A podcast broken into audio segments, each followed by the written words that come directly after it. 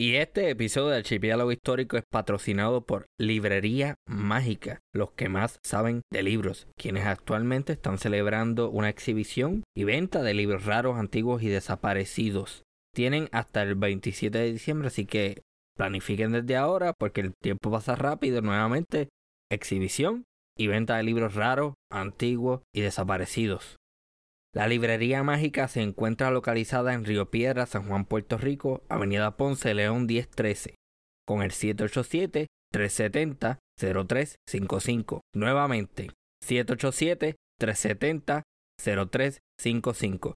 Y por si fuera poco, para las personas que no se encuentran en Puerto Rico y quieren apoyar la librería oficial del archipiélago histórico, Librería Mágica, Sepan que Librería Mágica tiene una página de internet, una tienda online, libreriamágica.com, en donde pueden encontrar la mayoría de los libros que mencionamos en Archipiélago Histórico y por qué no ese regalo de Navidad. Un libro es un excelente regalo de Navidad, así que considera visitar la página de Librería Mágica, libreriamágica.com. Recuerda que tienen envíos para todo Puerto Rico y Estados Unidos. Librería Mágica, los que más saben de libros.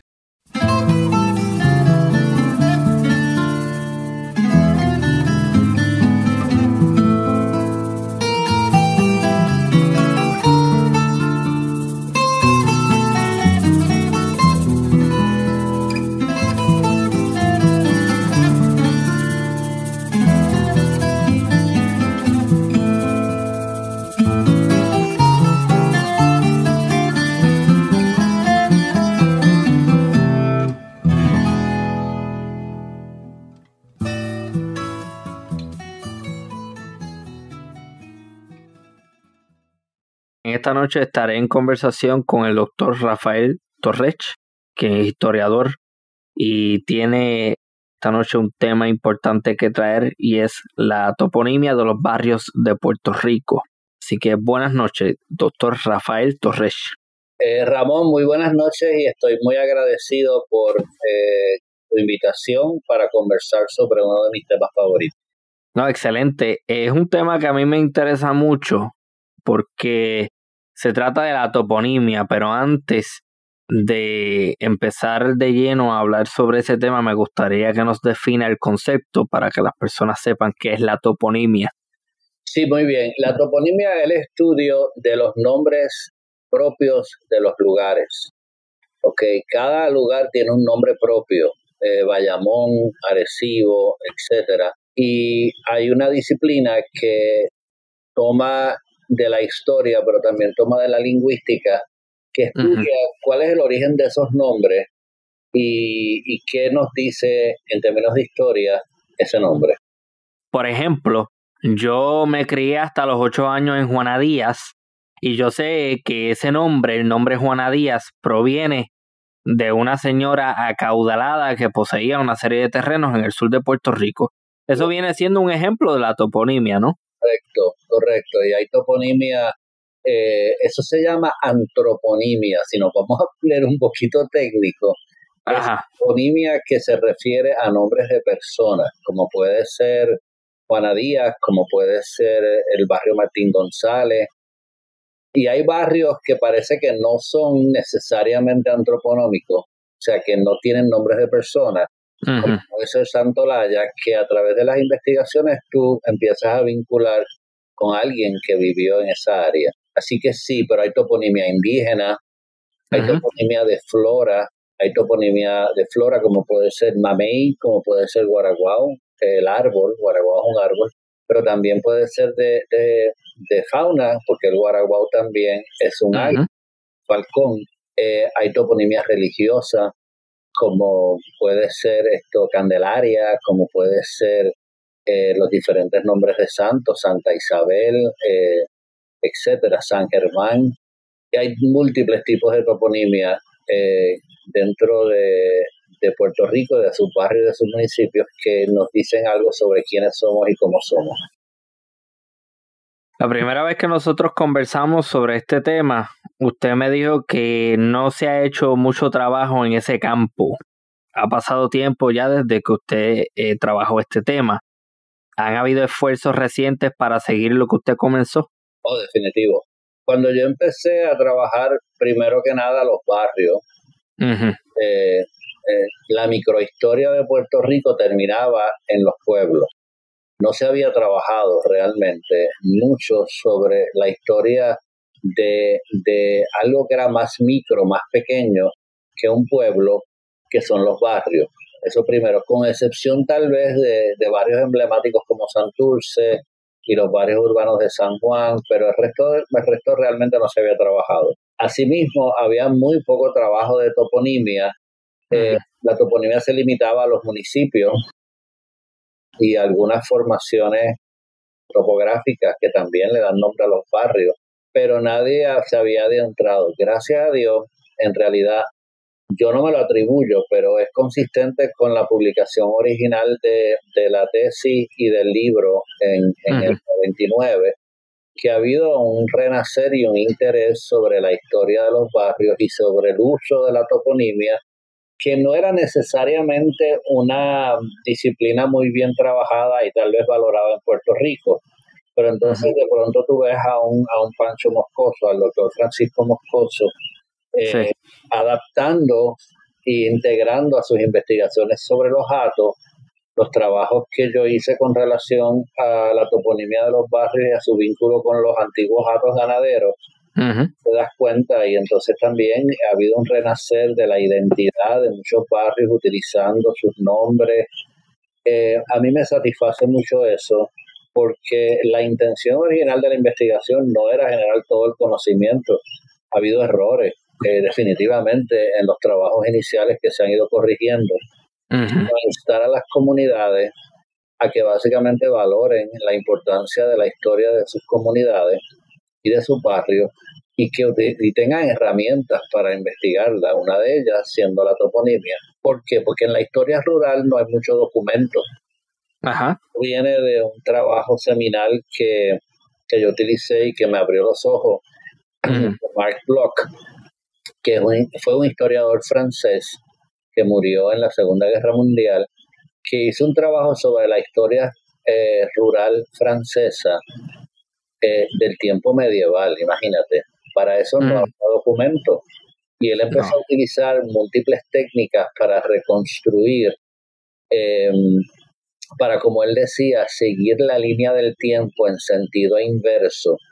Y una de las que utilizó eh, fue la toponimia, el nombre de los sitios, por qué los sitios se llamaban así y el cambio, por qué algo era de una manera o se llamaba de una manera y súbitamente dejó de llamarse así y se llamó de otra manera, algo tiene que haber pasado. Y eso que, pasó no necesariamente está en los libros de, la de historia, porque la mayor parte de los libros de historia, aparte de ser la historia oficial, se enfocan en las áreas urbanas o más, más más pobladas, no en la ruralidad. eso hizo una serie de planteamientos bien interesantes y bien puntuales. Eh, precisamente con el doctor Moscoso hablé la, hablé la semana pasada eh, y en efecto uno de los temas que se tocaron es ese de los atos. Y en una parte de esa conversación yo cito un libro que es publicado por él en donde se presenta un Puerto Rico en el siglo XVIII, principio del siglo XVIII, y cuando mira cuando uno mira ese mapa, en efecto, Ato de Ato de tal sitio, Ato de tal sitio, o sea que eso te da la idea, eso le da la idea a uno de que originalmente estos, vamos a ponerle eh, demarcaciones de terrenos o pueblos o comenzaron para un propósito. En ese sentido, en ese caso en particular, pues para propósito ganadero. Así que mapa que uno vea en donde hay un pueblo que empieza con Ato, pues ya uno sabe, en este pueblo quizás la práctica económica o el sector económico más importante era la ganadería y por ahí entonces uno empieza a recrear un pasado. Pero me gustaría saber en qué punto comienza la microhistoria, en qué nivel. Voy a, voy a volver atrás a lo que tú estabas diciendo porque es bien importante y puedo amarrar dos Ajá. Eh, esa pregunta porque es bien importante. Mira, eh, primero, eh, no solamente los municipios tienen nombres de ato, sino que Ajá. Eh, los, los barrios en Puerto Rico se oficializan. En Puerto Rico actualmente hay 902 barrios, ¿okay? pero no siempre hubo tantos barrios. Hay sectores, hay comunidades rurales, hay muchas otras cosas, pero oficialmente hay 902 barrios. Eh, los barrios se oficializan al principio del siglo XIX porque era necesario organizar los poblados de entonces para cobrar impuestos. Los impuestos siempre están con nosotros. Así que se nombró un alcalde de barrio, un comisario de barrio, para que básicamente se encargara de esta área y asegurara que la gente pagara impuestos. Y los, los impuestos en aquella época se pagaban con cédulas personales que eran como si fuera un recibo que tú tenías que habías pagado tu impuesto. Ok, pero dicho eso, tú puedes decir, ah, pues los barrios se originan al principio del siglo XIX. No, porque cuando se hace necesario dividir los pueblos para propósitos de, de barrios o de jurisdicciones, en, gran medida se utilizaron los nombres que ya preexistían, que eran los nombres de los hatos. O sea, tú no vas a crear un nombre nuevo, pues mira, eh, pues el barrio de Juan Sánchez va a ser más o menos lo que llamamos el hato de Juan Sánchez. Eh, y el hato de Cangrejo se va a convertir en el, en el barrio de Cangrejo, de Santurce, que es después en el 80, en 1980. Eh, y así el, el, el, hato de, el, el, de, el hato de la Teja se va a convertir en el barrio de Atoteja y el hato del Rey, etcétera, en el hato del Rey. O sea, que cuando hablamos de los barrios, aunque su formalización es un producto de principios del siglo XIX y su multiplicación está literalmente atada al aumento poblacional que tuvo Puerto Rico, hago una nota al calce. Puerto Rico empieza el siglo XIX con alrededor de 100.000 habitantes, termina el siglo XIX con prácticamente un millón. O sea que los barrios se siguen aumentando según aumenta la población, porque era el perímetro que tenía que supervisar un alcalde de barrio, y cuando el alcalde de barrio ya no daba abasto, dividían el barrio en dos, y por eso que tú tienes Damián arriba, Damián abajo, Mamey, arriba, Mamey norte, Mamey sur, tierras nuevas ponientes, tierras nuevas salientes, etcétera. Pero el nombre, y ahí termino, el nombre del barrio preexiste en los propios municipios.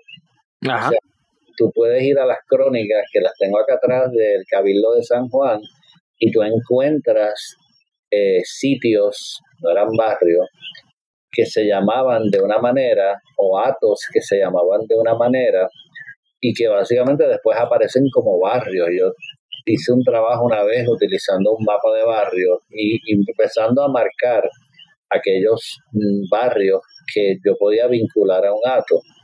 Así que cuando tú vienes a ver eh, fuera de la toponimia indígena, que también existe en los barrios, la toponimia occidental como la conocemos es producto de los atos y se preserva en muchos de nuestros barrios. Ok. Me viene a la mente. Se quedó pendiente, disculpa. Sí, no. Cuando hice el comentario sobre la toponimia de origen indígena, me viene a la mente, por ejemplo, el barrio Batelles, barrio Guanajibo, eh, Utuado solamente es uno, que yo, me atrevería a decir que casi la totalidad o la gran mayoría de sus barrios tienen nombres que vienen de, que son de origen indígena, ¿no? Eh, básicamente los barrios, o sea, vuelvo atrás, hay barrios que, que, se repiten en más de una jurisdicción. Ajá. O sea, por ejemplo, tú mencionaste Guanajibo, creo. Guanajibo se, da en Hormigueros, en San Germán, si no me equivoco, en Mayagüez, en Cabo Rojo. Eh, es, ese hecho de que tienes tres barrios que son del mismo nombre colindantes, lo que sugiere es que hay un ato mucho más grande. ¿okay?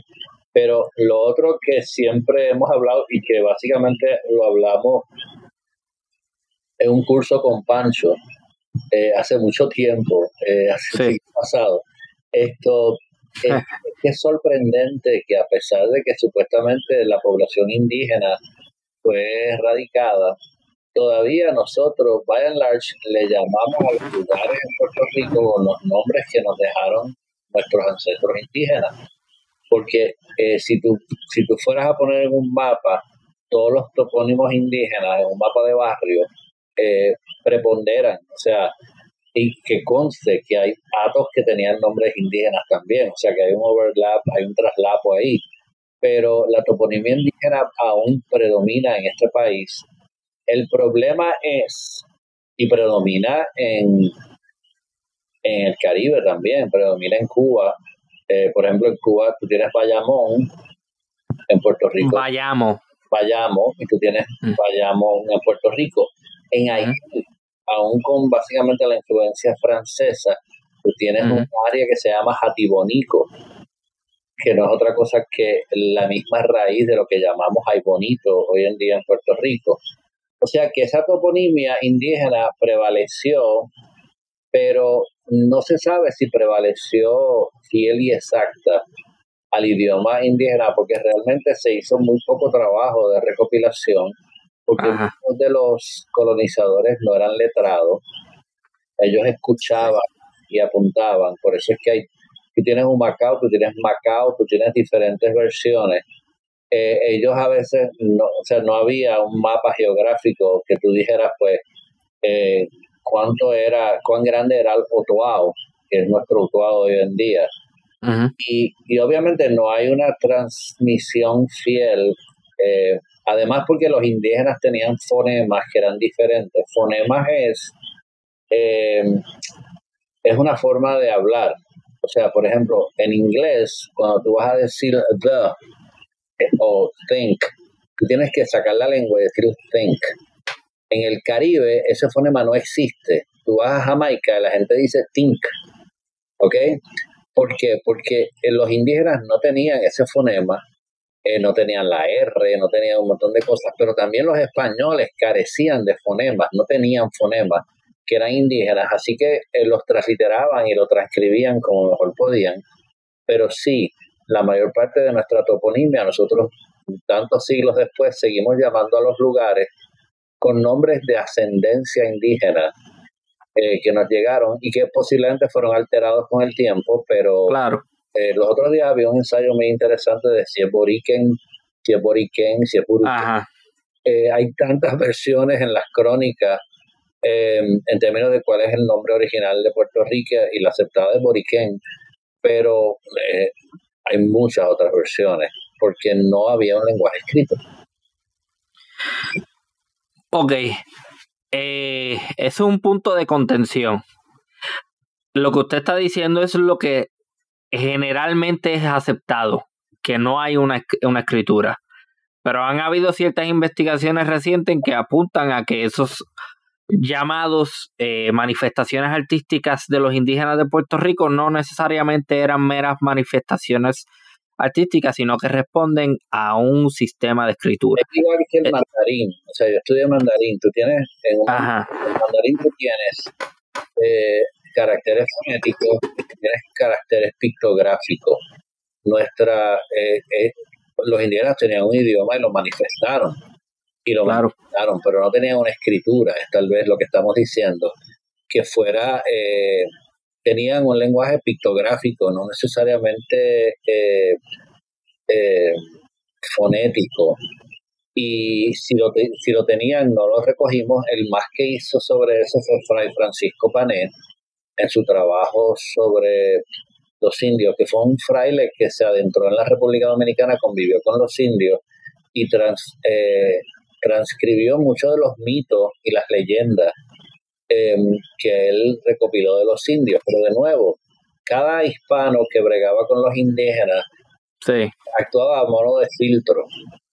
Eh, no hay forma de corroborar. Hay mucho prejuicio también que entra en juego. Bueno, había mucho prejuicio eh, sobre lo indígena por mucho tiempo en Puerto Rico, o sea, muy pocas personas. Eh, Todavía persiste pero en la investigación histórica y antropológica ha habido una, apertura, un interés. Eh, hoy cumpleaños, eh, bueno, el día que se graba esto, Jalisco Vadillo, que es uno de los que entraron a buscar esto, la historia más profunda de los indígenas, con Ricardo Alegría, Aurelio Tío, eh, y gente como Cayetano Colitoste y Salvador Bravo, empezaron a estudiar, pero eh, hasta, yo diría, hasta mediados de este siglo no había apreciación. Recuerda que en, en lugares de, de, América continental, los españoles esto colocaban sus templos encima de las pirámides eh, como una especie de manifestación de que iban a limpiar, a, hacer sagrado un lugar que era idólatra, porque el prejuicio también tenía que ver con, los, conceptos de religiosos de que lo que no fuera cristiano o católico era idolatría, etcétera. Y la pues, eh, aunque la gente no lo sepa, la pirámide más grande del mundo está en, más grande que la de Egipto, está en Cholula. Cholula, México, eso es así. Está en un monte que es la pirámide y arriba hay una iglesia, y yo vi eso también en, Yucatán. obviamente había una percepción de que lo indígena era inferior y era idólatra y era hasta diabólico, se puede decir así. Sí. Aún así los nombres se quedaron. la gente sigue diciendo eh, a los lugares los nombres y cuando hablamos de los nombres estamos hablando de los municipios, pero también estamos hablando de los barrios, estamos hablando de los sectores, estamos hablando de comunidades rurales eh, y hay nombres que no necesariamente son indígenas, pero que hacen que hacen referencia a los indios. Por ejemplo, el barrio indios de Guayanilla Yauco eh, asume eh, y se ha, se ha tratado de vincular al lugar en donde hubo la, la, la gran batalla esta entre Guaybaná y Ponce de León. Okay. Sigue llamando indios. Daniel Rodríguez, tú sabes que ha trabajado las piezas eh, del padre Nazario, eh, un área que era, eh, que era parte de, posiblemente de el foco de los cacicajos más grandes, esa área de Yauco, Guayanilla, etcétera. Eh, o sea que ha habido una, una revalorización de lo indígena, pero definitivamente hay muchas fuentes primarias que se han perdido. Y, y es especulativo a veces. O sea, yo no te puedo decir que Guainabo se llamaba Guainabo. Eh, Exacto. Lo que sí hay es que hay un cacique que se llamó Mabo. Y, y obviamente cada vez que tú tienes una palabra que, que como Guainabo, Gurabo, Abo, usualmente está vinculado al agua. Y es real. Estos, estos lugares y tú ves que hay un río, un arroyo o, un cuerpo de agua importante. Mayagüez. Mayagüez, eh, que es Yagüez realmente eh, Mayagüez. Eh, pero mm, eso no necesariamente es mi especialidad, pero yo claro. ojo a través. Eh, tú tienes áreas completas de topónimo en San Germán, por ejemplo, tú tienes Maresúa, tú tienes Caín, que no tiene nada que ver con la Biblia, tú tienes Guamá, tú tienes Guamá, eh, tú tienes eh, todos esos nombres eh, y, y, no es solamente en esa área. ¿ok? Ahora, interesante que yo nunca he podido explicar esto, estudiar y me interesaría es cómo esa, esa toponimia indígena se repite en, en diferentes áreas del Caribe, eh, partiendo de la premisa de que cuando tú vienes a ver, pues los nombres originales de Puerto Rico, del Caribe, eran bien diferentes, o sea, eh, pero, por ejemplo, la, la isla de Mona era Mona, eh, Vieque era eh, Vieques, etcétera. Eh, y tú tienes un montón de nombres que se esparcen por todo el Caribe y que tienen fonemas y sílabas muy parecidas a las nuestras. Sí, República Dominicana, por ejemplo, hay un pueblo que se llama Moca también. Se llama Moca, exacto. Eh, y Moca es un árbol también, o sea que ahí vemos el traslapo en términos de la toponimia indígena con con la toponimia de, flora de Puerto Rico.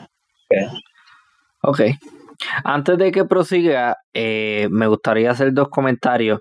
Yo no trabajo con la idea eh, aceptada por cierto grupo o cierto sector de la academia en el campo de la historia en Puerto Rico y es el esta no sé, eh, eh, este argumento de que hubo una erradicación indígena en Puerto Rico.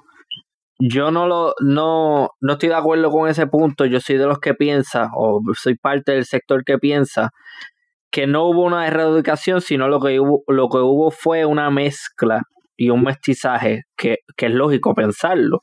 Obviamente, de, no, no, no pienso que, no estoy, no estoy de acuerdo con ese punto.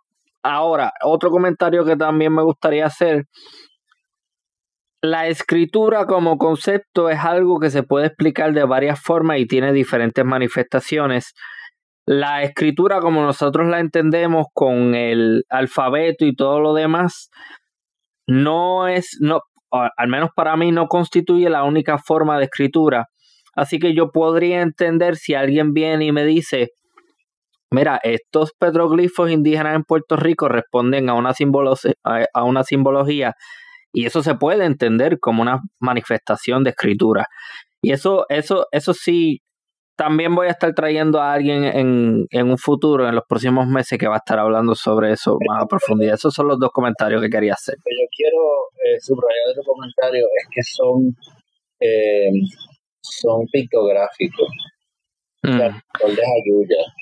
Em, yo fui a un sitio en Caguas, que no voy a decir dónde es, que hay una, una serie de petroglifos eh, más grandes que yo. O sea, esa piedra debe tener como 6 o 7 pies, que básicamente es una familia. Es un, es un hombre, una mujer y un niño. Y eso lo que indica es que ese es el inicio de un manantial.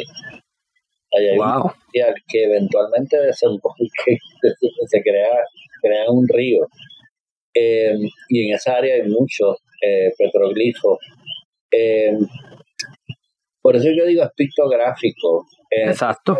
Pero no es fonético. O sea, Exacto. Lo creo con toponimia, yo eh, hay mucha especulación de cuál era el idioma indígena y ha, habido muchos escritos, a veces se contradicen, sí. pero, pero es bien difícil eh, decir esto em, con certeza absoluta. ¿Qué significaba X nombre o XY? Es una, siempre una aproximación eh, pero lo importante para mí, como historiador, es que el nombre persiste y aún denomina eh, lugares de nuestra vida cotidiana, que yo creo que es sorprendente. En términos de, de, la, de la erradicación de los indígenas en Cuba, en el Oriente, hay, hay, hay comunidades que se consideran racialmente indígenas aún. Eh, pero en Puerto Rico hay, hay, hay censos en el siglo XIX que apuntan a que básicamente había indios, indios puros en lugares como en San Germán, pero San Germán era gigante en aquella época. Claro, claro. Eh, posiblemente están hablando de las indieras. Volvemos a la toponimia. ¿Por qué los tres barrios indieras se llaman así? Pues lo que se dice, eh, de nuevo, porque no hay documentación, era que eran, son lugares sumamente escarpados y aislados, en donde básicamente se, se, se refugiaron comunidades indígenas eh, que fueron subiendo. También, increíble pero cierto, no es muy lejos, también se habla de Barraza. Por ejemplo, Barraza en Carolina es el apellido de un colonizador. ¿Okay? Wow. Pero en ese barrio, eh, de los iniciales, de los que vinieron con Ponce de León, en ese lugar hay crónicas y censos del siglo XIX que establecen que había una gran proporción de personas de cierta pureza racial indígena. Pero como tú dices, bueno, y también los estudios de DNA han confirmado que prevalece. Pero tienes cruzado. La mezcla, exacto, la mezcla ha sido, la mezcla ha sido fuerte, o sea, eh, y también obviamente eh, yo he conocido personas con, con rasgos indígenas y son muy, muy, pero que muy diferentes a la comercialización de rasgos indígenas eh, por Hollywood. o sea, porque o sea, hay, hay mucha gente que las venden como indígenas que son personas muy guapas y todo lo demás, pero son jabaos, como dicen. En, en, en jabao es, es un, un afrodescendiente con facciones eh, hispanas, españolas, occidentales. Pero yo he visto personas que tú las miras y dicen, mira, esta persona sí es indígena y no es el estereotipo que te venden en los medios de lo que debe ser un indígena.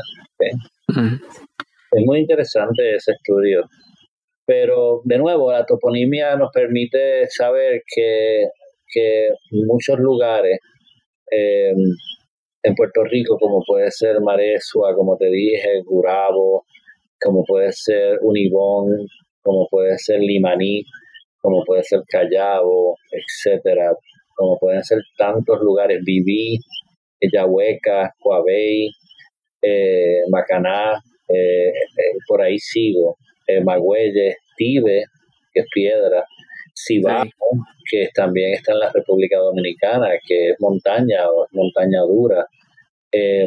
nos ayuda a entender que sí hubo un idioma que nosotros podemos tratar de aproximarnos a él. Claro. Tú miras a ver casi todos los municipios de Puerto Rico, con excepción de 4, 5, 6, 7, 9 municipios de 78, mm. tienen barrios con topónimos indígenas. Así que así de alta es la prevalencia de, eso, de esos nombres. Ok, ¿y, ¿y qué hay de nombres provenientes quizás de poblaciones y africanas en Puerto Rico? Me viene a la mente, por ejemplo, Jorotungo, Jorotungo en Ponce. Bueno, eh, hay básicamente, yo no sé si Jorotungo es afrodescendiente.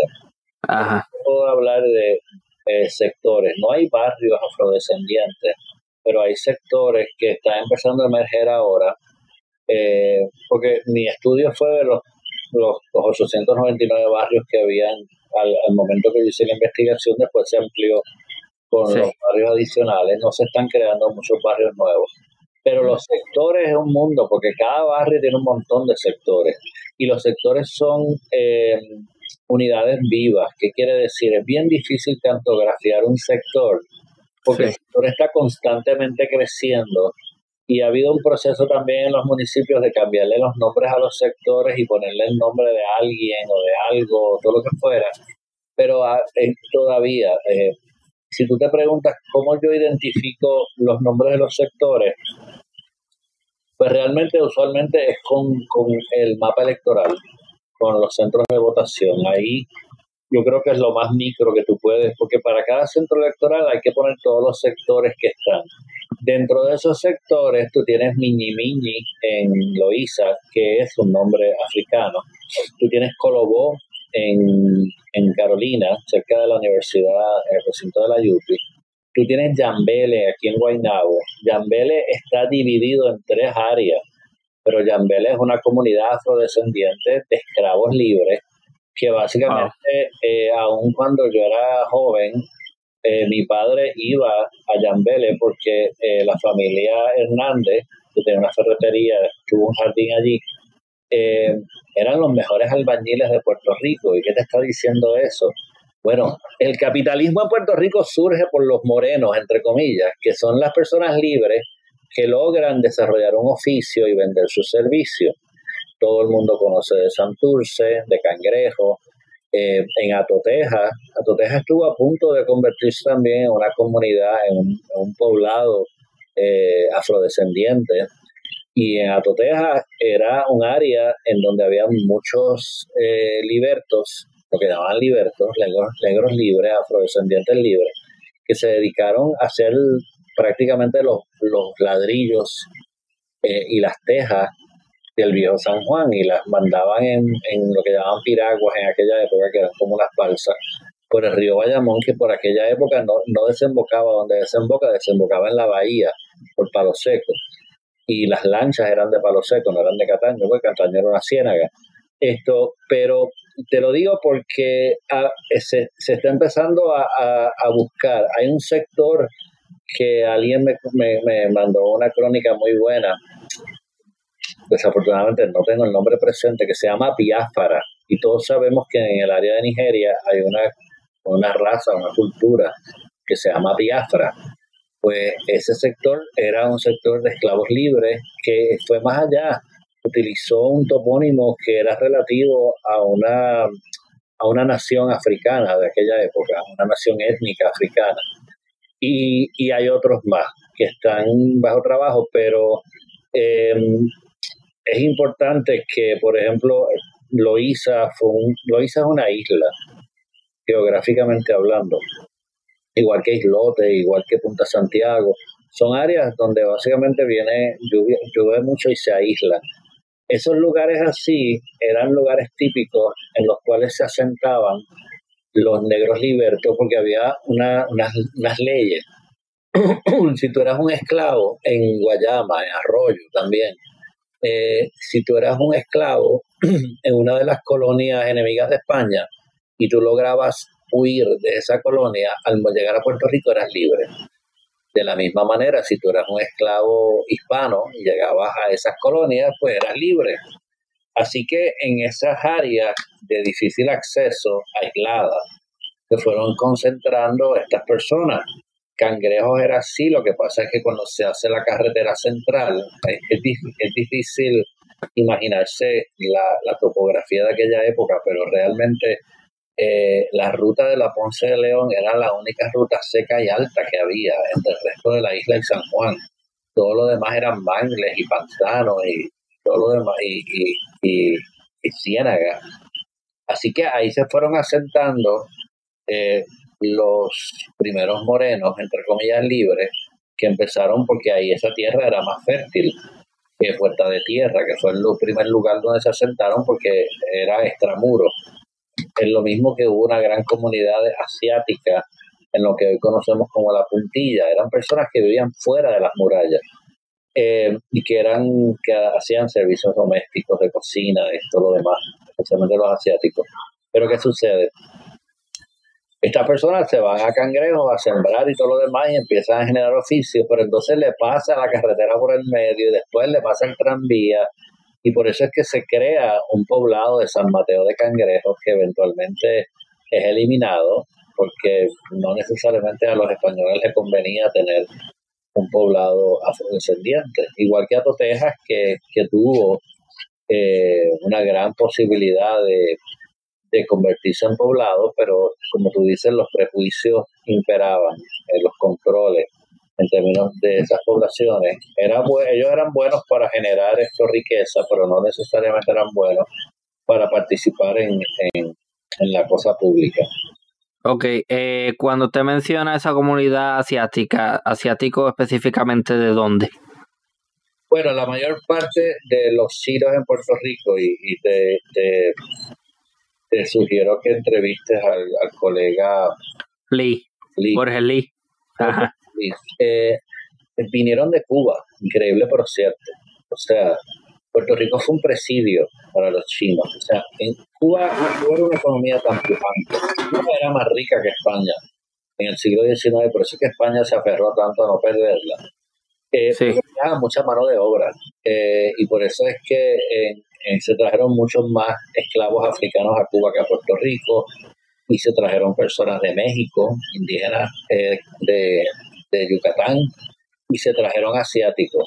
Cuando un, según dije, dice um, Borges, Borges Lee Borges, eh, cuando un asiático hacía un crimen, lo mandaban a Puerto Rico a presidio. Pero el presidio podía ser una cárcel o podía ser un trabajo forzado. Eh, algunas de esas cuadrillas participaron en la construcción de la carretera central de Puerto Rico. Y se dice que que hay, hay, hay fisionomía eh, de, asiática en el centro de la isla, en parte por, por básicamente la influencia de esos inmigrantes. Pero no hay barrios de topónimos indígenas. No hay lo que de topónimos asiáticos. Asiático. Mm. No hay lo que hay en Cuba, que en Cuba, en afuera de la muralla, por donde básicamente es el Capitolio, por esa área, hay un Chinatown eh, fuertísimo eh, porque era una comunidad muy importante en Cuba. Sí, ok, bien interesante eso. Este, ellos tienen, e, e, ellos tenían un nombre específico que lo único que recuerdo es que empezaba con C. Y era un nombre para designar a personas que se traían a las Antillas de Asia para trabajar. No recuerdo el nombre, pero sí. ¿Cómo? Culi. No me suena, no el culi era, se trajo mucho al, al, ser el, se trajeron a Estados Unidos mucho a trabajar en el ferrocarril. En la ah, sí. Pero eran, eh, el concepto era de indentured slaves. Um, Ajá. Indentured slaves eran personas que hacían un contrato, que se trajeron muchos al Caribe. Se trajeron Trinidad tiene una comunidad eh, de la India muy grande y muchos se traen, y muchos blancos también se traen como indenture slaves, que era que las personas tenían que trabajar por un tiempo y cobraban, eh, compraban su libertad, pero el sistema era sumamente injusto. Y muchos de ellos seguían siendo esclavos por mucho tiempo. Que qué bueno que menciona ese caso de los, eh, de los indios en Trinidad, porque el, eh, el fenómeno del indentured slave realmente no estaba limitado a un grupo racial. O sea, que para nada se puede pensar que solamente eran negros, era de toda la raza. Especialmente por las guerras europeas, hubo indentured slaves que eran de naciones que habían perdido guerra. Y los prisioneros se traían como indentured slaves. Eh, Puerto Rico fue un presidio de españoles, o sea, la famosa pintura de Parey Alcázar, que era un pintor de la corte, que él sale vestido de jíbaro y fue uno de los maestros de Campeche, es porque él cayó en desgracia con la corte y en vez de meterlo preso lo mandaban por Puerto Rico, pero no lo metían en una cárcel, él vivía en Puerto Rico, pues Puerto Rico era un presidio en ese sentido, pero no era no era que estaba en la cárcel, sino que estaba viviendo aquí, no lo dejaban salir, igual que a los puertorriqueños lo desterraban en España. Ok, bueno, en el episodio de la semana pasada junto al doctor Moscoso hablamos sobre un episodio bien interesante que tiene que ver con ese tema.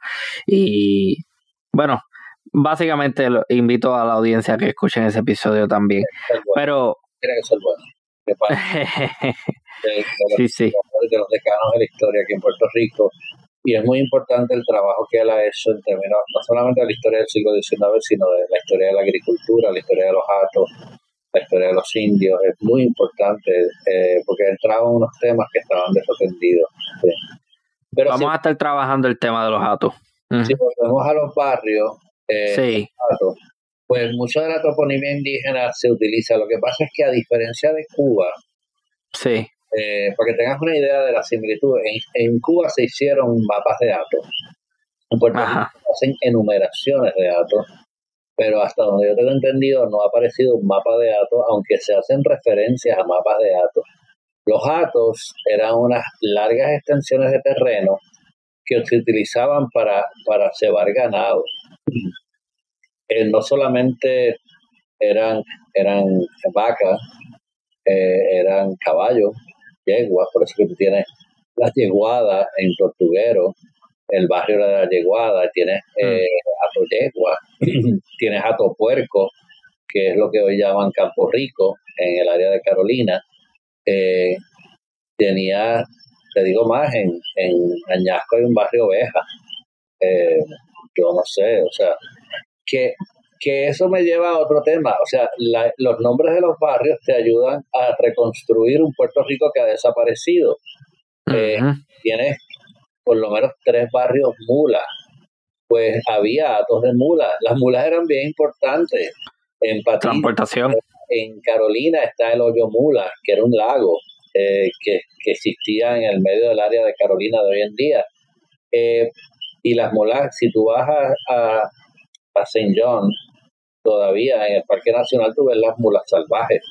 Eh, eh, o sea que nos ayuda a reconstruir eh, un Puerto Rico a través de los nombres que no conocemos hoy en día, como es, pues imagínate tortugueros llenos de, caballos. ¿okay? Los atos se supone que fueran las, las dentro de la visión española, eh, productiva, los atos se supone que fueran las tierras menos productivas. Eh, pero eh, las trabas que habían para el comercio en Puerto Rico, se supone que las tierras más productivas se dejaran para hacienda, para cultivo. Pero imagínate, en, en se empezó a sembrar jengibre y de buenas a primeras los españoles decidieron que no, que el jengibre se le iba a dar un monopolio a otra colonia eh, los vías de transportación, los aranceles, los impuestos, etcétera. Eh, y el puertorriqueño básicamente decidió que, mira, le convenía más eh, criar ganado. Primero podía comer ganado. Se dice que la esclavitud en los atos era menos cruel que la esclavitud en las plantaciones, de caña y en las plantaciones de otro tipo. Eh, eso está por verse, pero hay varias crónicas que hablan de, que eh, obviamente el atero es un vaquero para todos los efectos en términos de la simbología que tenemos de, de, de la industria agropecuaria. Eh, y obviamente era un commodity, como, era un producto de alta demanda para el contrabando. Sí. Porque, realmente en las Antillas Menores, la, la, las famosas islas inútiles.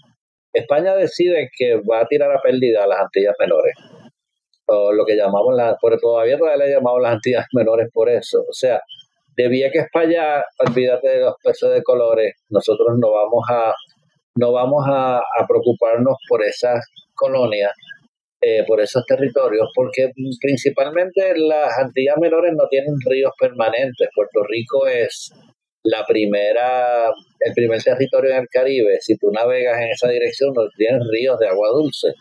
Así que era un problema el, agua, tú necesitas el agua para todos. Si tú miras a ver, todos los poblados antiguos en Puerto Rico están localizados al lado de un río.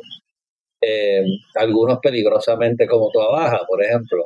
Eh, y entonces ellos abandonan esas islas y siguiendo el modelo de Haití, de Saint-Domingue, lo que, lo que era la colonia francesa, que también los españoles abandonan esa área y al principio pues es presa de piratas, después son corsarios que no eran piratas necesariamente, eh, y después los franceses, los franceses crean la colonia más productiva en caña de azúcar.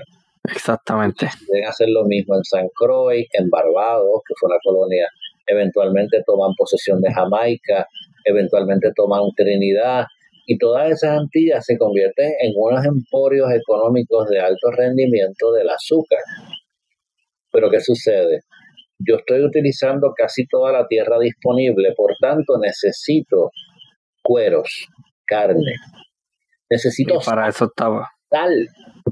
sal, sí. La primera expropiación que se hace en Puerto Rico son de las salinas de Cabo Rojo y de Aguirre. O sea, wow. está hablando de 1560 por ahí. Los españoles dijeron, eso, eso del Estado. ¿Por qué? Porque la sal era necesaria para preservar alimentos. Claro. Y refrigeración. Por eso es que tenemos esa mala costumbre de comer la carne bien salada. Eso viene de ahí. Así que Puerto Rico es la primera Antilla que tiene la capacidad de producir ganado. Y entonces tiene el, el negocio de contrabando que sostiene a Puerto Rico en los siglos XVI, XVII, XVIII. Cuidado, ¿Y de qué y de qué manera lo sostiene, porque es sustancial eh, y eso pone en perspectiva las cosas y pues lleva a uno a dudar de que ah, esto es una islita con dos o tres personas esparcidas. No, no, no, no, no. Había una riqueza bastante generalizada. Había poca gente, o sea, había poca gente. Y como Pancho te va a decir, la primera manifestación, yo concurro con él de la nacionalidad puertorriqueña, fue con el, el de Muesa eh, okay.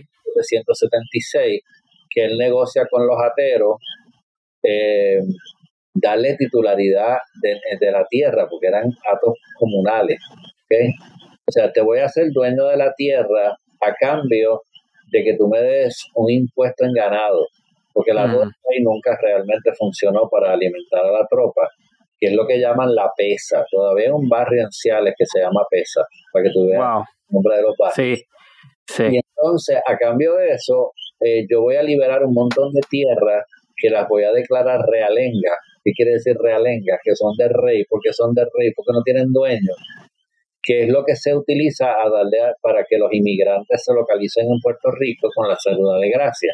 Esas tierras realengas que no reclama ningún atero, básicamente es la tierra que eventualmente se, se utiliza para el cultivo del café para que tengas un ejemplo, con las inmigraciones corsas y catalanas y italianas y de otros sitios, que crean la primera real industria en Puerto Rico de exportación, que fue el café, para mí es el café. Antes se hizo cacao y antes se hizo jengibre y un poquito de caña, etcétera, etcétera, pero eh, para que tú veas la importancia del ato eh, en términos de eso, o sea, la gente dice, no, porque eh, Power Giral fue a las cortes españolas, sí, pero antes de eso ya había unos terratenientes puertorriqueños en un Puerto Rico que, que sí era poco poblado, o sea, eran okay. 100.000 personas, y que la mayoría de ellos, como bien describe Fray Ñigo Abad y la Sierra, vivían en los campos, la gente venía de vez en cuando al pueblo, la gente afluente tenía casa en el pueblo y venían pues que si para la procesión de Semana Santa, que si para la misa de gallo, eh, ni siquiera venían todos los domingos a misa, eso es otro embuste. Eh, la gente vivía en el campo, Puerto Rico era rural, casi todo el mundo era rural. O sea, no eran sí. las ciudades es un, es, un, es un concepto que emerge fuertemente en el siglo XIX. sí, eso es reciente. Eh, por el capitalismo, porque se crea una industria de bienes y servicios como se creó en, en San Mateo de Cangrejos y en, en diferentes otros sitios. Y obviamente ya en el siglo XIX las ciudades emergen porque ahí se asientan los intereses económicos que financian la producción agrícola, como por ejemplo Ponce, Mayagüez, o sea, el café, se, se, se trabaja por ahí, o sea, se le dan préstamos a esta gente para que puedan sembrar y ellos venden sus cosechas y, ahí se, se negocian esas cosechas y ahí se pagan los préstamos y se producen unos grandes caudales que antes no podían producirse porque el negocio de contrabando no necesariamente dejaba huella y que claro Ramón aquí todo el mundo estaba metido en el contrabando claro claro sí. gobernadores o sea, era la única forma de sobrevivir Puerto Rico porque Puerto Rico había sido olvidado por la Casa de Austria que gobernaba España. Cuando llega la Casa de Borbón, que es la que dice, espérate, espérate, espérate, vamos a, vamos a hacer estas Antillas productivas, especialmente porque estoy perdiendo mis territorios en, en América continental, es que viene el auge de crear industria, de facilitar el comercio, de traer inmigrantes, de, de hacer estas colonias productivas. Eh, ok, este también no son barrios, pero me viene a la mente pueblos cuyos nombres salen de su utilidad para los españoles. Aguada. Aguada es el pueblo en donde la flota paraba para eh, de camino para España o viceversa o en algún viaje, ahí es donde vamos a parar para llenar nuestros barriles de agua y con eso es lo, eso es lo que metemos al banco, al barco para poder tomar agua. Hay, hay muchas, hay muchas, hay muchos nombres eh, que tienen que ver así. También tienes que tomar en consideración que la población de Puerto Rico, la colonización y el poblamiento de Puerto Rico se concentró primero en el área oeste para que si tuvieras, si tú ves un mapa de barrios, hay muchos barrios en el oeste bien pequeños y cuando te mueves al este hay menos barrios y más grandes. Esa es una de, de las cosas que utilizamos para poder definir que había un vínculo entre población y, barrio. O sea, era el espacio que un alcalde o un comisario de barrio podía eh, supervisar. Y eso, el tema de los comisarios de barrio es largo y tendido, pero esto, en la zona este, eh, el área de Humacao, por ejemplo, no se colonizó hasta 100 años después, eh, porque cada vez que se montaba un asentamiento, los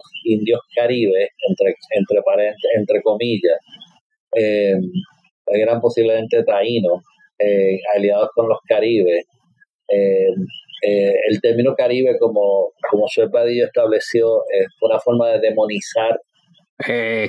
todos los indígenas y le dio a España eh, la posibilidad de declararles la guerra, porque a diferencia de las colonias británicas, eh, los indígenas tenían unos derechos bajo la corona que no tenían en, en las colonias francesas ni en las colonias mm. británicas. Eso es parte de la leyenda negra pero para yo básicamente atacar a, una, a un segmento de los, de los indígenas tenía que declararlos, declararles la guerra y etiquetarlos como caribes. Pero eh, en ese sentido, tú ves que esto de la población no fue uniforme.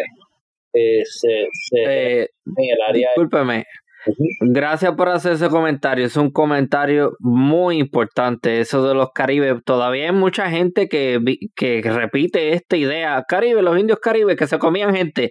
Cuidado con eso. Eso no era un grupo homogéneo necesariamente. Ni en ningún sentido, ni étnicamente, ni, ni, ni político, nada por el estilo. Simplemente era todo aquello, todos aquellos indígenas a los que los españoles no dominaban. O sea, que eso empezó como un término despectivo. Eso no es esta idea que todavía mucha gente. Ah, eso, los indios caníbales, eh, eh, los, ajá, caníbales.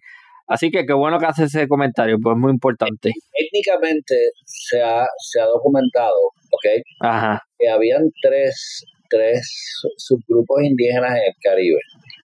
Eh, los que se llamaron arcaicos, principalmente por don Ricardo Alegría y por Ivin Raus, que eran las poblaciones no sedentarias, de las cuales persistían unos grupos en la península de Guanajuatabey, que es la, la península de Cuba que colinda con Yucatán, en esa área.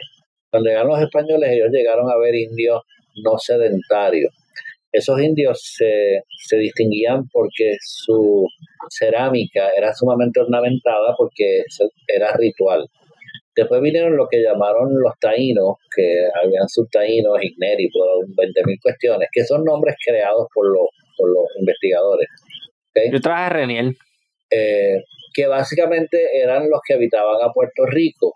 Es cierto que había otro subgrupo que los españoles llamaron Caribe, que habitaban las, las, las Antillas Menores y que se decía, o por lo menos que el mito ha persistido, que eran a veces antagónicos con los de aquí. Pero la, la cuestión del canibalismo eh, es muy relativa, es muy relativa. Y es una forma de nuevo de demonizar. Yo no puedo decir que no lo eran, tampoco puedo decir que lo eran, pero eh, realmente es algo que se utilizó muy convenientemente para, para hacer eso.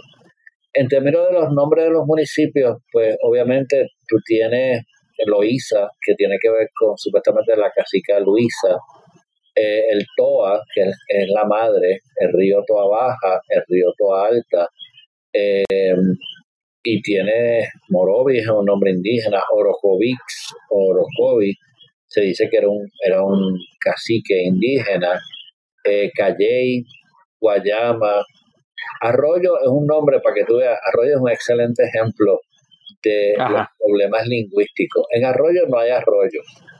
Hay historiadores eh, muy respetados de esa área, como Jorge Luis.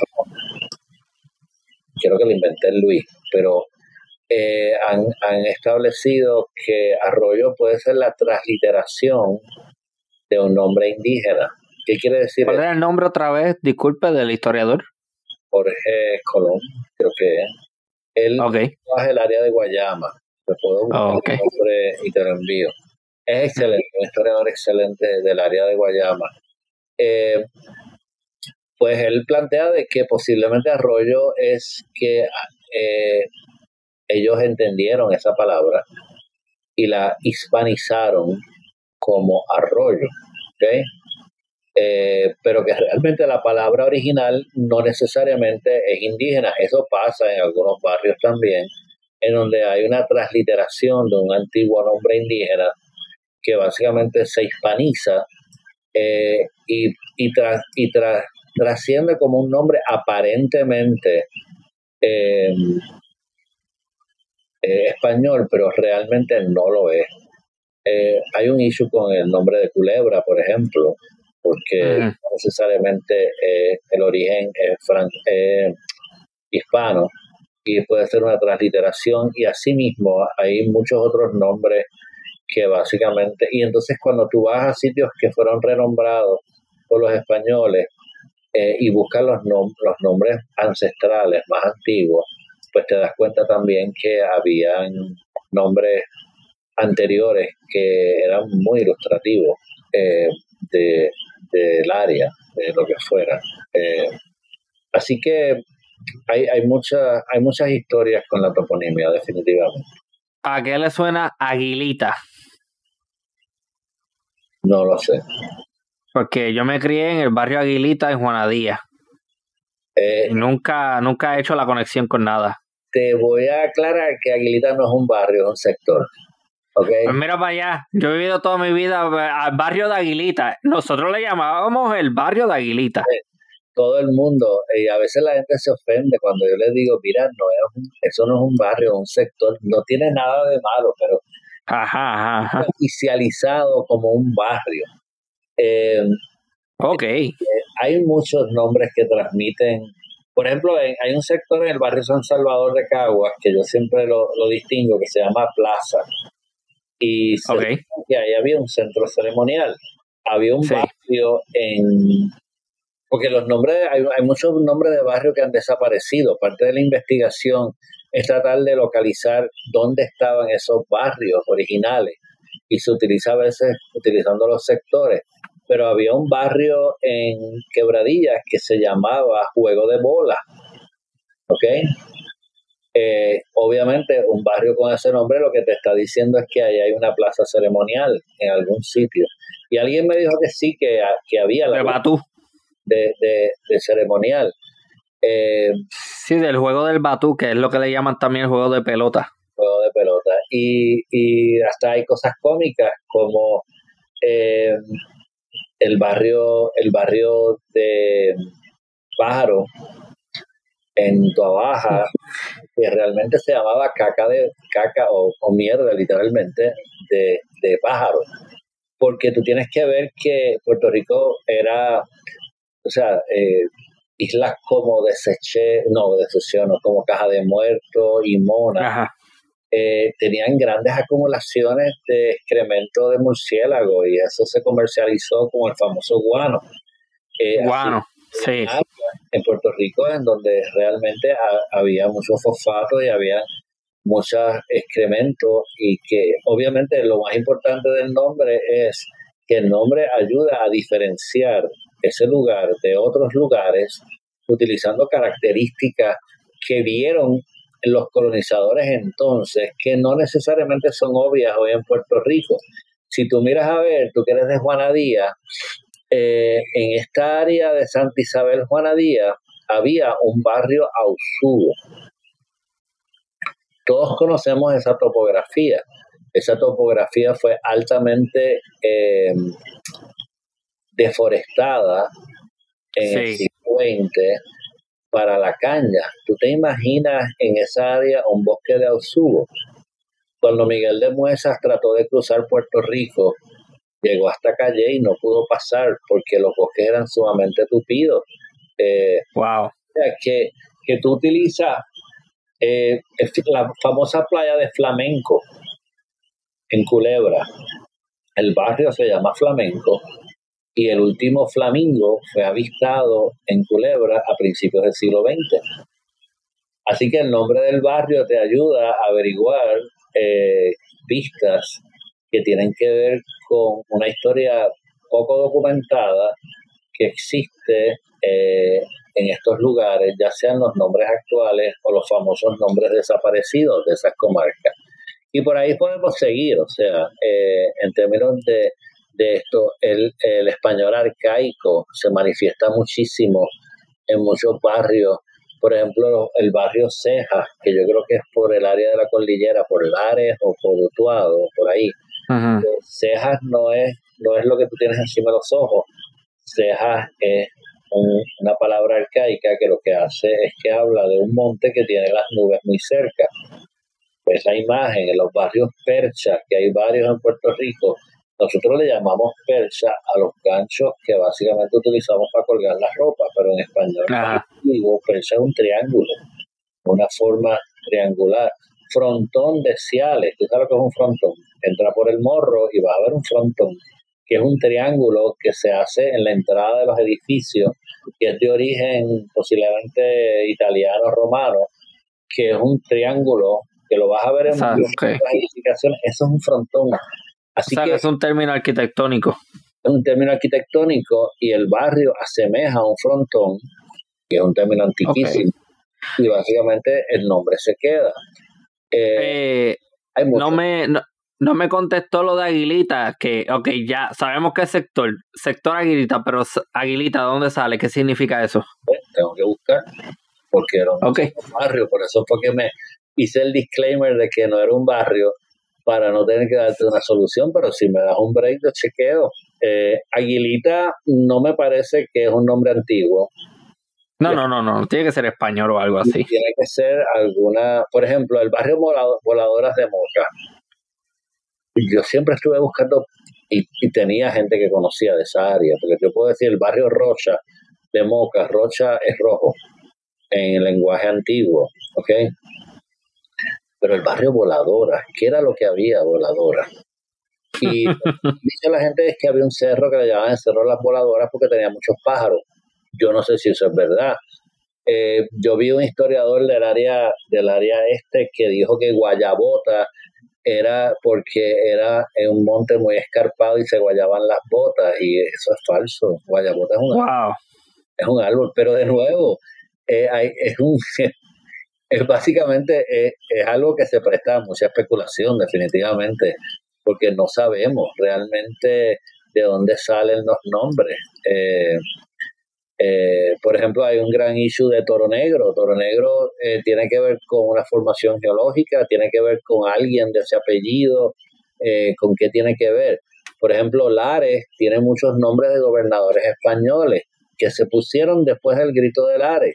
O sea, tiene sentido. Tienes Tetuán, tú tienes Pezuela, déjame ver el otro, tú tienes el barrio Mirasol, que se vincula al conde de Mirasol, el barrio La Torre, que puede tener que ver con el gobernador de La Torre, el barrio Pezuela, etcétera. Eh, pero hay nombres más antiguos. Ciales se le cambió el nombre y se llamó eh, Darcy eh, o algo por el estilo al municipio en honor a un héroe español eh, de una de las guerras del siglo XIX y el hombre después se reviró contra España y le volvieron a poner Ciales. Eh, Orocovis Barros, eh, el nombre original de Orocovis era Barro, el nombre original de San Lorenzo era, era Grande. ¿Y, ¿Y hormiguero? Hormiguero básicamente yo no sé, pero realmente no es el único barrio que tiene que ver con hormigas eh, tú tienes el, el, sector hormigas de Caguas, por ejemplo, pero lo que yo he escuchado es que es una transliteración de una palabra antigua que se hispanizó como hormiguero, que no es porque tiene nada que ver con hormigas, sino porque básicamente es una palabra, la palabra original eh, se asemejaba a hormiguero y los españoles le pusieron hormiguero. Eso pasa a cada rato y pasa en muchos barrios en Puerto Rico. Pero habría que a un historiador local. También el siglo XIX nos dio con ponerle nombres de próceres a los barrios.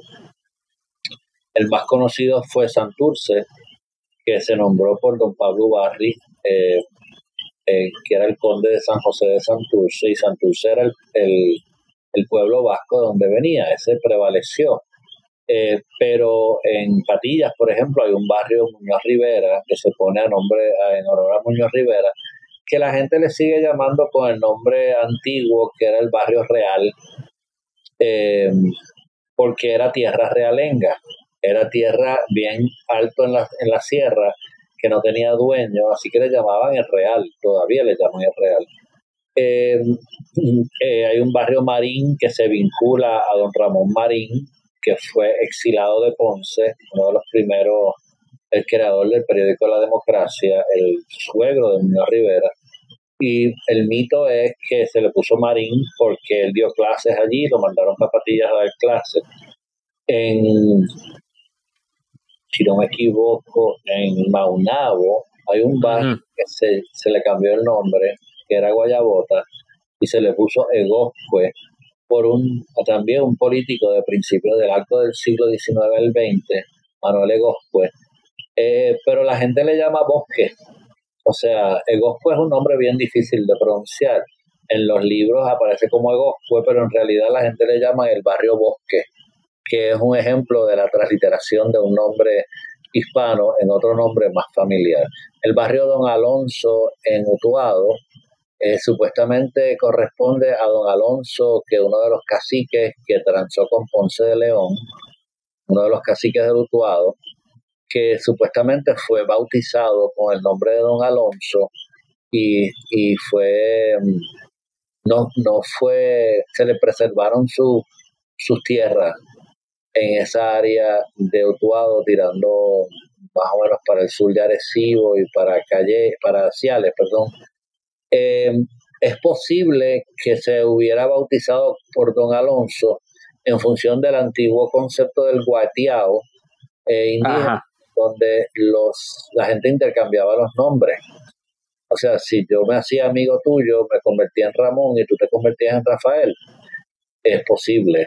O sea, no, se puede.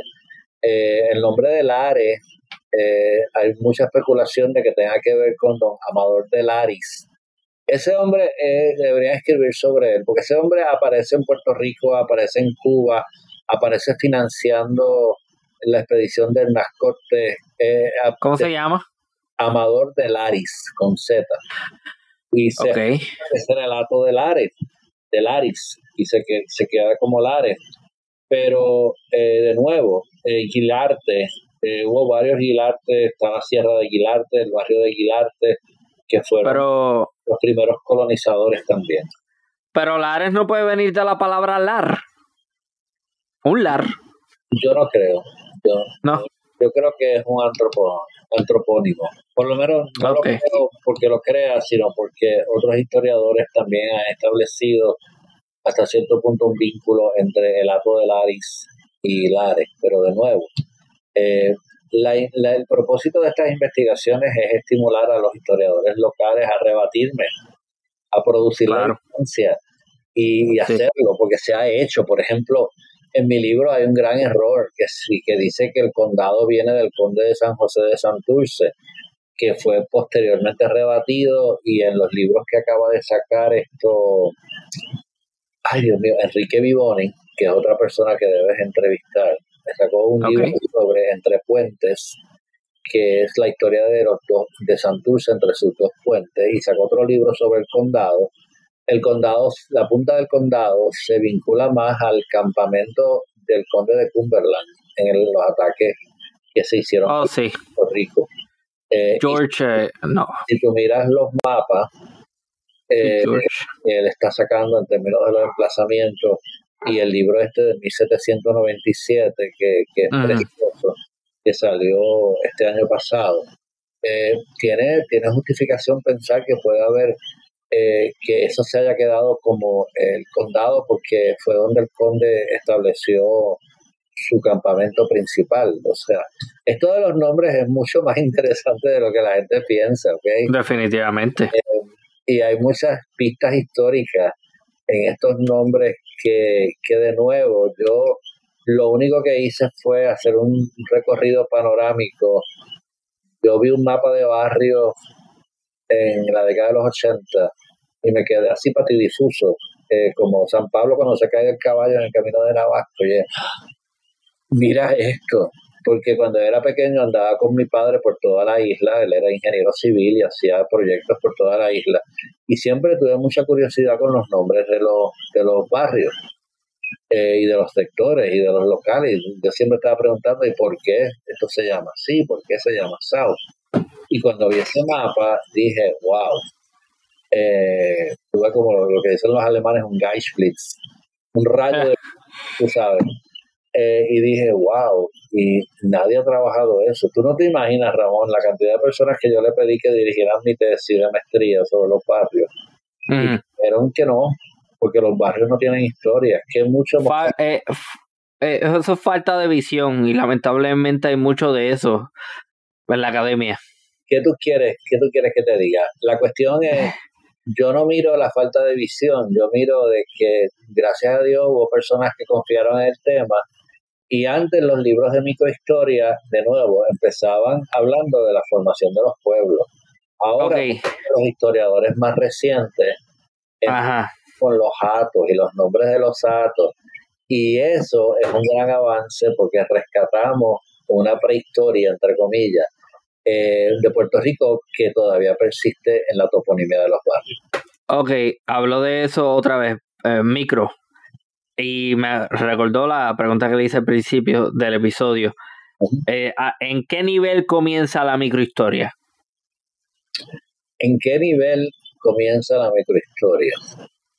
hasta mi investigación empezaba en los pueblos. Con mi investigación eh, se movió a los barrios. Sin embargo, ya básicamente ha bajado en términos de tres conceptos censales que son las comunidades rurales, los subbarrios, por ejemplo, Santurce tiene 40 subbarrios, eh, Mayagüez tiene un montón de subbarrios también, eh, y que básicamente tú llegas hasta la aldea, en Puerto Rico, hasta el censo del 60 hubo aldeas, por eso es que se le llama todavía Aloísa Aloísa Aldea. Pero realmente eh, el micro más grande, más, más, más inmediato, es el de básicamente el sector o la comunidad rural. Pero te voy a citar a Hostos, que fue otra, otra fuente que me iluminó. Hostos tenía, eh, tiene un libro, escribió un libro sobre, sobre la enseñanza de la historia.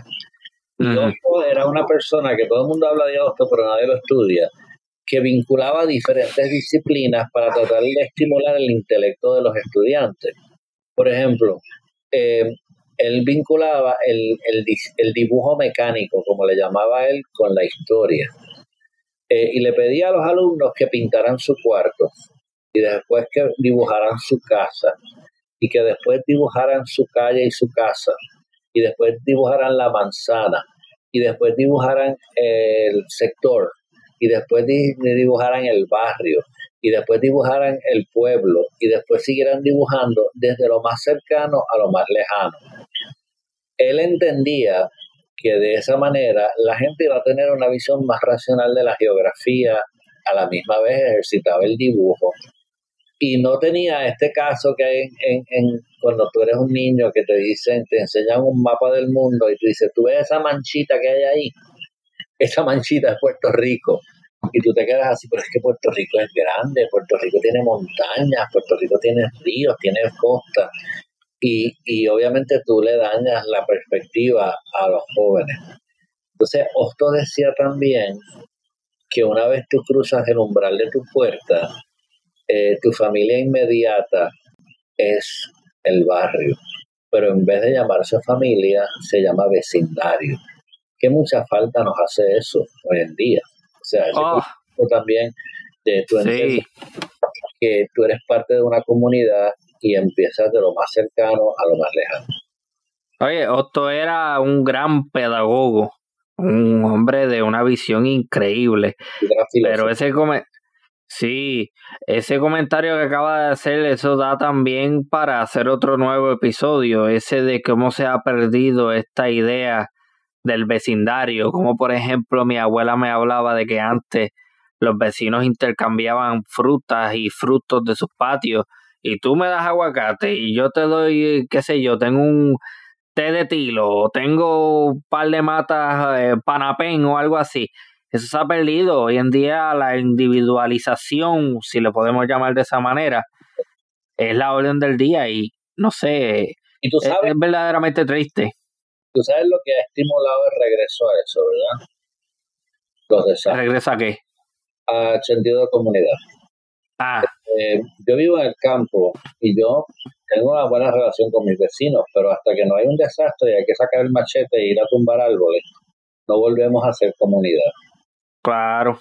Yo voy a ver el lado positivo, o sea, la gente se encierra en sus casas. En este barrio yo me acuerdo que tenían un chiste de que aquí le robaban a la gente que no se vinculaba con la comunidad, pero a la gente que te conoce, o sea, la gente que va a comprar en el colmadito de la esquina, a esa gente no les roban porque tú los conoces, es más fácil robarle a aquellos que tú desconoces y que se encierran con, perros y con rejas y todo lo demás. Em, pero ha habido un renacer de sentido de identidad de los barrios. Hay que, hay que también dar crédito a los alcaldes que se pasan poniendo los nombres, pero ese, ese apoyo a los barrios llega hasta la parte estética, porque todavía, increíble pero cierto, nuestras asambleas municipales y nuestras legislaturas municipales se eligen como se elegían los candidatos en la España de la restauración, con una plancha. Y yo le digo, yo llevo años diciendo, oye, ¿por qué no elegimos a los, a los, a la asamblea municipal por barrios?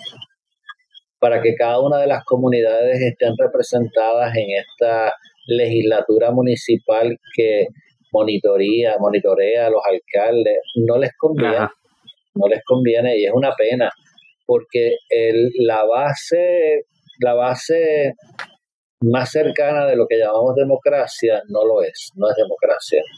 A ti te están eligiendo una gente para que te represente a nivel municipal que no tiene nada que ver con tu comunidad. Y ahí es donde se puede empezar. Sí, sí, sí, sí, definitivamente. Eso, pero hay mucha tela que cortar ahí. Pero volviendo al tema de la toponimia, usted al principio menciona que hay muchos barrios y sectores cuyo nombre proviene de rasgos geológicos.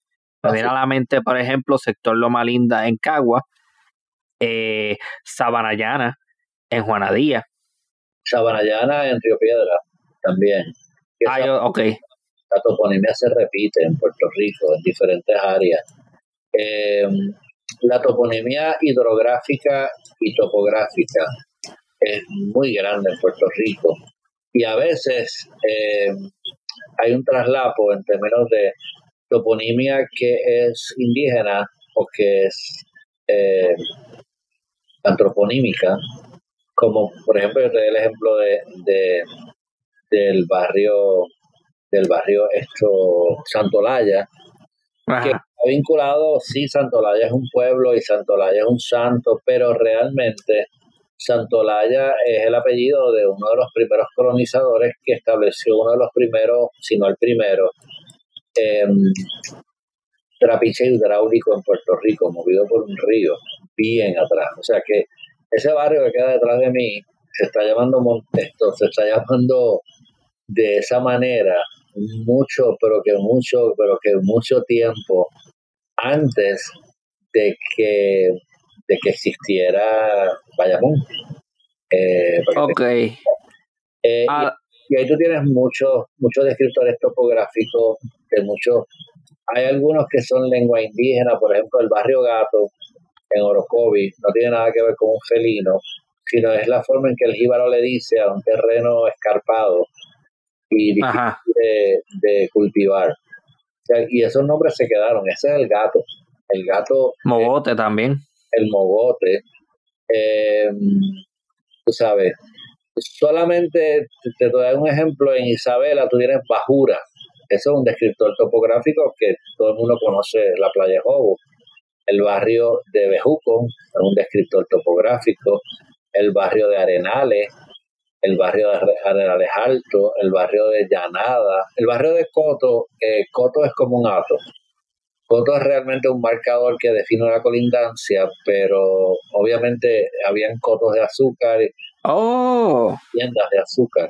Interesante porque hay un hay uno que se llama Coto Laurel en Ponce y es, es la frontera entre Juana Díaz y Ponce. Y Coto Laurel estuvo así, así bien cerca de constituirse un municipio eh, en el siglo wow. Estuvo bien cerca porque Coto Laurel siempre tuvo un empuje económico propio y... ¿Qué siglo? El siglo XIX. Siglo XIX. Ah. El siglo XIX se crean muchos municipios porque se aumenta la población, posiblemente por eso es que tenemos tantos problemas de exceso de municipios, porque al crecer la población se crean más municipios, algunos casos porque estaban aislados, otros casos porque había intereses económicos, como por ejemplo Barceloneta, es uno de los últimos municipios que se crean que se crea simple y sencillamente por intereses económicos de azúcar. Eh, era más fácil crear un municipio aparte que tener que bregar con Arecibo o con Maratí, si no me equivoco, que eran los colindantes.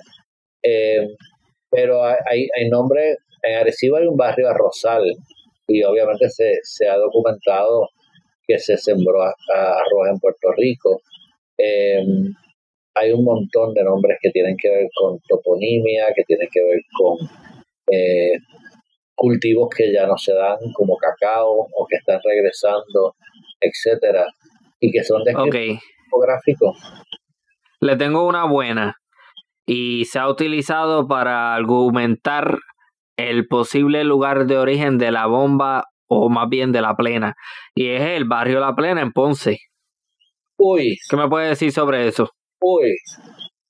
Eso es un tema sumamente controversial en el cual yo no me voy a meter. Sí. Porque, ah, muy sabio, muy sabio. Bueno, realmente se dice que, que, que, que nació en San Antonio. ¿okay? Ajá. pero no le digas eso a la gente de Loíza. ¿okay? sí. tengo buenos amigos eh, antropólogos y musicólogos que se han metido en serios líos con relación a eso, aunque está documentado que hay vertientes de plena y de bomba que son particulares de Ponce y otras que son particulares de Loíza. Pero yo no creo que eso se llame la plena, yo creo que el nombre de la plena vino después, ¿ok? Ah, el nombre del territorio vino después, eh, porque siempre se ha dicho que, que la plena, como decía la canción, salió de Ponce y del barrio de San Antonio. Eso es eh, historia oral que fue capturada en canciones eh, antiguas. Pero de nuevo, Loisa dice que es de allá. Es bien difícil, es bien difícil llegar a eso. Sí. No, hay una tesis sobre San Antón de una excelente historiadora puertorriqueña. Ella no es historiadora, ella es antropóloga. Eh, Dios mío. De los nombres. Eh, Godro, Isar Godro. Ajá, la conozco. Del Instituto de, y fundadora del Instituto de Investigaciones Interdisciplinarias del Recinto de Calle de la UPR. Isar creo que hizo el doctorado la maestría sobre la historia de San Antón, que es interesante porque, de nuevo, es bien importante este punto porque no lo hice. Yo no soy microhistoriador. Microhistoriador es el que se va y estudia la historia de un barrio. Yo he hecho historia de barrios utilizando documentación secundaria y tengo muchísimos artículos sobre eso. Pero yo no soy microhistoriador porque realmente la microhistoria la va a hacer una persona que se enfoque en el barrio de Guada de Vega Baja y empiece a buscar, y hay muchos buenos historiadores que han trabajado la historia de los barrios de sus comarcas. Yo estudio un sujeto micro eh, de una, de una, yo le doy una visión panorámica a un sujeto micro que es el barrio. Pero yo no pretendo saber eh, el origen de los 902 barrios, sino que mi trabajo fue sacar a la superficie que estas jurisdicciones tienen una gran historia que aún hay que investigar. Ok, usualmente, ¿cuáles son sus fuentes primarias para identificar o llegar a conclusiones? Wow. Eh, lo que uno pierde al hacer una perspectiva global es la historia oral y la historia local. Pero hay diferentes fuentes. Una de las primeras fuentes de toponimia son las crónicas, lo que llaman las actas del cabildo, que yo gracias a Dios he podido conseguir casi todas. Entiendo que ahora mismo el Instituto de Cultura las está ah, digitalizando, que va a ser excelente. O sea, en las, por ejemplo, te doy una historia. Eh, en, las actas del Cabildo, que son bien antiguas, aparece eh, la carretera central original pasaba por Caimito, no es por donde es hoy en día. Y si tú coges la carretera de Caimito, te vas a encontrar un sector eh, eh, que se llama Morcelo. Después de la, de la escuela Inés María Mendoza, en las crónicas se habla de la cuesta de Morcelo, porque las carretas se despeñaban porque resbalaban ahí. O sea, tú te quedas pasmado con lo antiguo que son estos nombres. Entonces tú vas a, estas fuentes primarias más antiguas a buscarlo. De ahí tú vas a, a Íñigo Abadí Sierra a, a ver qué hay. O sea, hay un montón de otras fuentes que hablan de nombres de sitios. Pero para realmente encontrar los barrios tienes que empezar a trabajar las historias y los documentos originarios de muchos pueblos, más o menos como entre mil, ah, 1805 a 1815, que es donde empiezan a aparecer los, los barrios como tal. Eh, eh, por ejemplo, hay unas actas del Cabildo de Ponce que básicamente eh, documentan, aparecieron unas de Cagua, Tienes que tener en consideración también que muchas de las actas del cabildo del partido de San Germán se quemaron y desaparecieron. O sea que ahí tú tienes un gran black hole en términos de fuentes primarias. Pero una vez tú vas al origen de los municipios, puedes localizar no solamente los nombres de los barrios, la creación de los barrios, sino los nombres de los barrios desaparecidos, que son muy interesantes. Eh, hay muchos barrios desaparecidos no localizados. Y entonces ya ahí hay unas fuentes, como puede ser, eh, hay muchas fuentes de ahí en adelante. La primera enumeración oficial de barrios la hace eh, Pedro Tomás de Córdoba, que era el secretario de don Miguel de la Torre.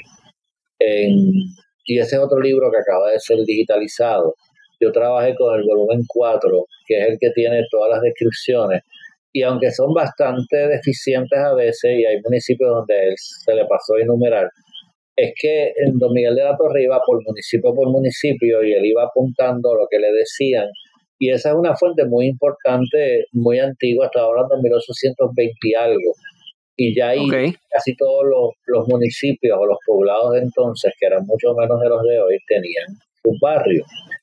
Después hay unas actas, eh, hay unas descripciones topográficas que ordena el gobierno de España, más o menos como para entre 1846 y 1852, Ajá. nunca han sido publicadas, que están en el archivo, que fueron transcritas por el antiguo Departamento de Transportación y Obras Públicas en Maquinilla, y esas fuentes que merecen ser publicadas tampoco cubren todos los poblados, a veces repiten los poblados, pero era un interés de que, que se hizo en España de, tener una información, lo que llamaba un atlas de Puerto Rico en términos, pero no un mapa, sino descrito. Y esas, eh, esas, esas, esas, descripciones topográficas eh, eh, respondían a un cuestionario que fue llenado minuciosamente por algunos municipios y no tan minuciosamente por otros. Así que es iguales. De ahí tú tienes en 1878 el, el fantástico trabajo de Úbeda y Delgado, en donde sí hace una descripción de todos los municipios y de todos los barrios existentes en 1878, que ya Puerto Rico era bien diferente en términos de población. Y la población de cada barrio y hasta, hasta cuántas casas había en cada barrio, cuántos bohíos, eh, cuántas pulperías, cuántas escuelas, etcétera. De ahí tú brincas a 1898, que, que es Cayetano Colitoste, que hace una especie de recorrido general de los, de los pueblos de Puerto Rico al llegar los estadounidenses. Ahí entre medio hay muchos otros documentos locales, ya que son de, de municipios per se y descripciones topográficas. Y de ahí en adelante hay otra obra seminal para esto, que es que en la década del 40 se ordena hacer una memoria de cada municipio. Esas memorias existen, eh, algunas han sido digitalizadas y eh, sería fascinante, eh, es fascinante ver las memorias, porque las memorias describen oralmente las colindancias de cada uno de los barrios. ¿Okay? No había GPS en aquella época. Así que la Junta de Planificación empieza a tratar de decir, mira, este barrio llega hasta el río Guanajibo y de ahí sigue por la Sierra Tal hasta un árbol de roble que hay alto al lado de, la casa de, Río Pérez, en donde sí. a la derecha y sigas por un camino vecinal y todo lo demás. Mira, tú vas hoy en día ahí y no encuentras nada de eso. Ni, no, ni el árbol, ni la casa, nada. Tío, eh, por eso es que tú tienes tantos líos con con diferentes municipios en términos de dónde es realmente la colindancia entre un municipio y otro, aún en el siglo XXI. Eh, un ejemplo de, del Mayagüez Mall, si está en Hormiguero o si está en Mayagüez, eso no es un issue político ni histórico, es un issue económico, porque... ¿A quién le paga impuestos? El... También pasó con la ubicación de la telefónica, y en la avenida Rupert, eso es Guaynabo, o eso es San Juan. Y por ahí seguimos. O sea, hoy en día ha habido una racionalización de esas colindancias, ha habido que hacer ajustes eh, a través de los sistemas eh, de satélite, de remote sensing y de GPS. Y ha habido que hacer ajustes también eh, porque hay, hay barrios y sectores que aunque están localizados en un municipio, y esto es increíble, reciben todos sus servicios de otros. Eh, sucedió hace poco en Barceloneta y también su, pasó en Patillas, si no me equivoco, en Patillas o en Maunabo, que se hicieron ajustes a los mapas municipales agregando esta comunidad a este municipio que era realmente quien le daba los servicios. Eso también tiene un impacto político porque son más votos para X o Y alcalde. Pero son ajustes necesarios y va a seguir haciéndose porque eh, la gente es la que básicamente puebla las jurisdicciones. Y, realmente, eh, por ejemplo, te doy un ejemplo en Aguadilla, La Vía, que es una comunidad eh, de escasos recursos económicos que fue invadida o rescatada a lo largo de donde era la vía del tren. Y la vía ha sido un proceso bien fuerte de revitalización urbana y de compra y demolición, pero tú nunca sabías hasta dónde llegaba la vía porque la semana pasada llegaba hasta aquí, después tú venías y habían hecho dos casas más adelante. Eh, hay comunidades así que son comunidades rescatadas que siguen creciendo todo el tiempo y que, y que es bien difícil cartografiar. Ok. Si yo tuve específicamente un historiador de Aguadilla, Carlos Carrero. Hay Carrero, eh, son de, esa área. Eh, ahí yo te recomiendo, debes grabarla, porque está bien mayor a, la doctora Rachel. Eh, eso es el eso es la historia de Aguadilla eh, en una persona y es bien triste porque yo he visto nos pasar a nosotros también historiadores excelentes como uno de los que de los que motivó esta, esta investigación hay varios historiadores locales pero eh, que, le dio Alzheimer eh, mm, y realmente perdimos ese caudal de información. Esto, eh, Álvarez Nazario, de Mayagüez. Eh, ese hombre, yo devoraba sus libros porque él tenía la visión topográfica y geográfica de Puerto Rico y además era lingüista. Eh, y cuando él, le dio Alzheimer, yo dije, Dios mío, todo lo que se llevó ese hombre. Esto y su esposa. Que no lo, que no pudo, que no pudo necesariamente ponerlo por escrito. Necesariamente puso todo por escrito es lo que estoy diciendo que es muy valioso, porque tú estás creando una memoria colectiva eh, basada en testimonios que no necesariamente se publican, y eso mm, sí. tiempo va a tener un valor histórico increíble. Eh, claro, hay personas que me dicen exacto, que me dan datos que no necesariamente han publicado, pero yo los tengo aquí.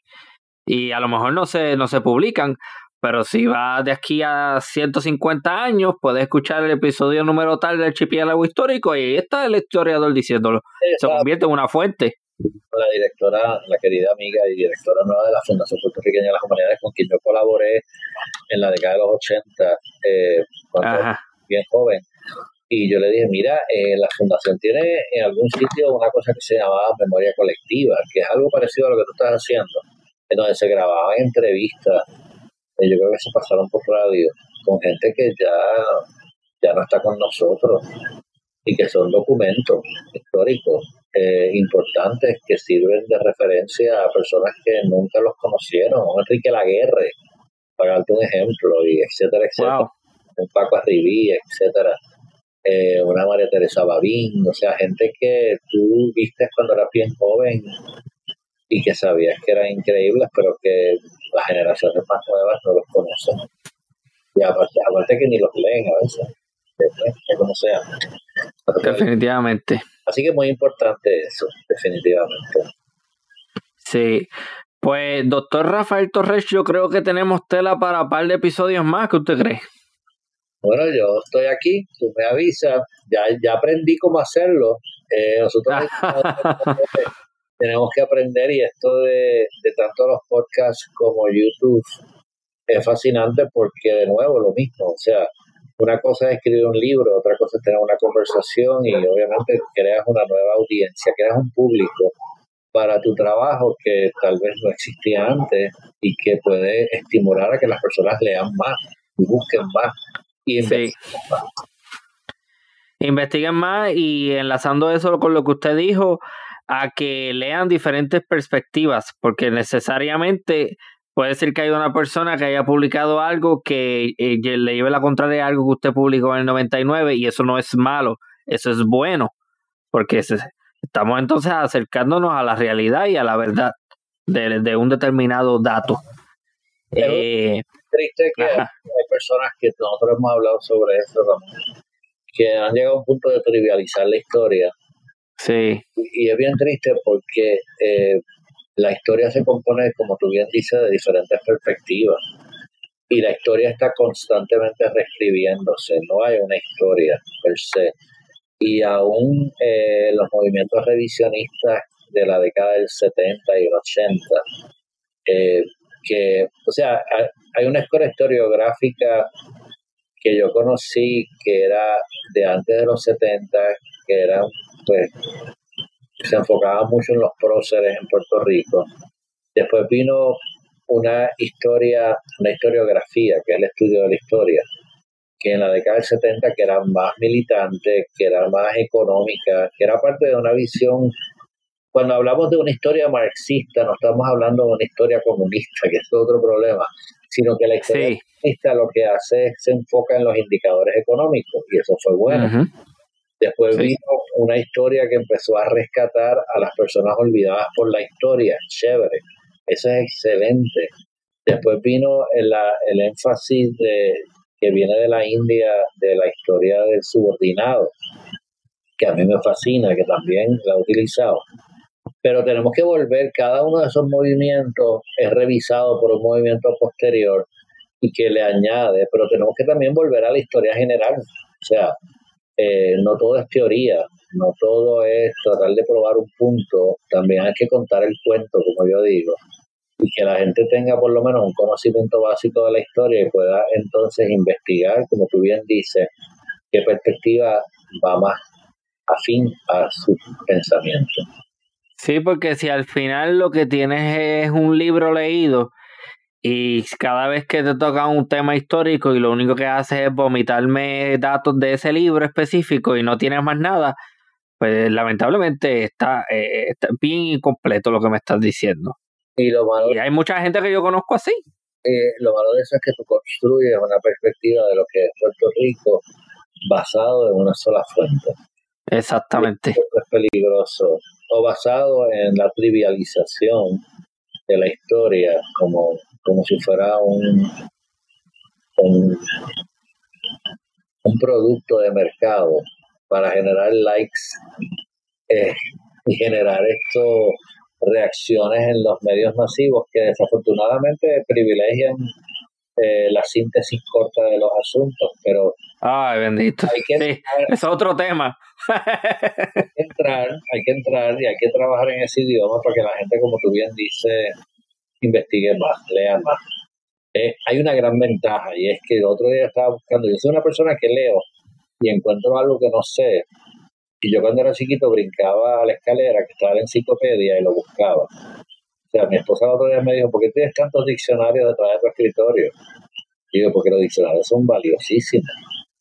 Y me pregunta, ¿y cuándo fue la última vez que lo usaste? Y yo realmente se me cayó la cara de vergüenza porque porque por otro lado hay mucha información en los medios y hay que eh, fomentar a que la gente la use. Porque nunca hubo un acceso a información. Es lo mismo que te digo ahora. Si yo hubiera tenido las actas del Cabildo digitalizadas, o básicamente las crónicas de Pedro Tomás de Córdoba digitalizadas, cuando yo hice estas investigaciones, Jesús, eh, qué fácil se hubiera sido, pero así es la vida. Sí, y un, un comentario que tengo que hacer relacionado a esto. Cuidado con el sensacionalismo en cuanto al tema de la historia. Es mucho sensacionalismo de sacar las cosas de, de proporción y hacer... Eh, eh, eh, yo tengo muchos problemas con eso también. Y hay muchos muchos personajes que... Cuando el sensacionalismo se convierte en una una, una ideologización. O sea, nosotros la historia tiende a ser pendular. Vamos de, de, de celebrar a Cristóbal Colón, a decir que Cristóbal Colón era un, un, un, genocida. Es la verdad en algún punto entre medio de esos dos extremos. Porque no toda la conquista fue genocida y mucha de la gente que critica a España fueron más genocidas en sus países como los británicos y como los franceses. O sea que yo oh, bendito. Que, que nosotros estemos repitiendo el trabajo de historiadores de países que fueron más genocidas. No estoy defendiendo a España. Lo que estoy diciendo no, exacto que si tú lees una sola fuente y, y, no lees todas las fuentes, pierdes la perspectiva y lo que haces es, como tú bien dices, recitar como un papagayo lo que otra persona escribió, a veces con una visión ideológica. Sí, sí, la ideología es bien importante y, la, y por eso es que yo he tenido esa discusión con varios historiadores de que, mira, muchísimas veces hay una agenda política detrás de todo esto. Uno tú tienes que cuestionar por qué este me está diciendo esto y por qué me lo está diciendo de la forma en la que me la está diciendo. Pero si quiere generar algún tipo de sensación, algún tipo de... O sea, nadie puede partir de la premisa que la historia es absolutamente objetiva, porque somos humanos y al seleccionar el tema que vamos a investigar, indirectamente estamos matizando esa selección con nuestra visión, nuestra creencia. El problema es cuando el historiador eh, o el pseudo historiador ya tiene la conclusión antes de hacer la investigación. Y lo que hace es documentar aquello que prueba lo que... Para probar. Exactamente. Inclusive, escondiendo información o datos que consiguen que no necesariamente confirman su hipótesis. Ahí es donde yo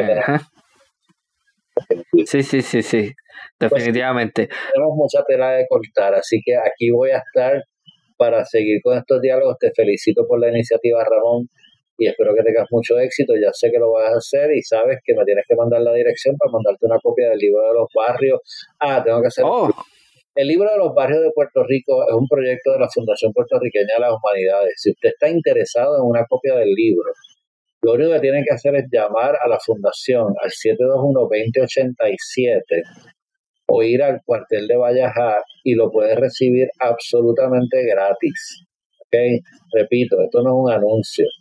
Todavía quedan copias del libro. El libro se hizo, lo publicó la fundación y todavía quedan copias. Así que si está por San Juan y quieres recoger un libro de los barrios, simplemente llame a la fundación 721-2087 o pase por allí y ellos siempre tienen una cajita allí porque dicen que es el libro de ellos que más se me mueve, pero no va a durar para siempre. Así que están invitados a, conseguir su copia. Ok, repita el nombre del libro, por favor. Los barrios de Puerto Rico. Así simple, los barrios de Puerto Rico. Los barrios de Puerto Rico. Ah, ok, perfecto. Entonces, ¿la, la fundación es cuál nuevamente? La Fundación Puertorriqueña de las Humanidades. Ah, ok, pues ahí lo tienen. Perfecto. la fundación da subvenciones que te pueden ayudar con esto, con estos podcasts, créeme. Así que sí. averigua, averigua, porque eh, sí, financian. Ellos son el consejo local de la, del National Endowment for the Humanities y trabaja en la historia de toda la vida. ¿Usted tiene algún proyecto gestándose? En este momento, mi proyecto, yo no, yo no soy un historiador profesional, yo hago otra cosa para ganarme la vida, pero estoy haciendo más historia. Eh, mi proyecto principal, mis dos proyectos principales son hacer una nueva edición de los barrios de Puerto Rico, porque han, han pasado 22 años desde que se publicó ese libro, y un poquito más desde que se hizo la, la tesis. Y hay mucha más información que se ha ido recopilando y hay correcciones que hacer, no muchas, pero hay correcciones. Y el otro proyecto que entendí los otros días que se puede hacer es, voy a limpiar la tesis, la tesis es mucho más amplia que el libro, y voy a hacerla disponible de manera digital para que la gente pueda buscar el nombre del barrio y buscar la información. Eh, y obviamente mi disertación, que es sobre el caciquismo en Puerto Rico, que es otro tema, es otro tema, pero tiene que ver con los barrios. Sí. Me gustaría también publicarla. Esos son mis tres proyectos principales a mediano plazo. Gracias por Ok, pues definitivamente porque también la gente puede estar pendiente a eso y es una forma nueva de aprendizaje. Eh, y estaré en contacto para que me diga sobre Aguilita, sector Aguilita, que yo toda mi vida le he llamado barrio Aguilita de Juanadía y no es un barrio, es un sector. Te voy a enviar y también, eh, como quedamos, te voy a enviar algunas imágenes, por ejemplo, un mapa de barrio, eh, para que lo puedas poner cuando promociones esto, eh, que están disponibles. Algunas tú buscas en Google y son de trabajos míos también. Esas imágenes van a estar en el perfil de Instagram del archipiélago histórico, que también pueden ir y visitar eso. Ok, pues perfecto. Eh, nuevamente estaremos en comunicación y muchísimas gracias. Este ha sido un excelente episodio. De verdad que uno de mis favoritos. No, no, no lo di y no le he dicho eso a nadie. Wow. Así que. Qué privilegio. No le he dicho eso a nadie. Eh, me gusta porque, porque ha sido bien informativo y bien interesante. Eso me gusta mucho. Uno de los que más he disfrutado eh, eh, haciendo. Así que muchísimas gracias. Eso quiere decir que lo vamos a repetir. Perfecto. Muy bien. Bueno, esto ha sido otro, otra nueva edición de Archipiélago Histórico. Muchísimas gracias y hasta la próxima. Y con eso culmina este nuevo episodio de Archipiélago Histórico. Mi nombre es Ramón González Arango López y les invito a entrar al enlace que encontrarán en la descripción de este episodio. Ahí encontrarán las redes sociales, así como información sobre el podcast en general. Recuerda suscribirte y compartir este podcast con amistades y familiares. Muchísimas gracias por apoyar y escuchar este podcast. Hasta la próxima.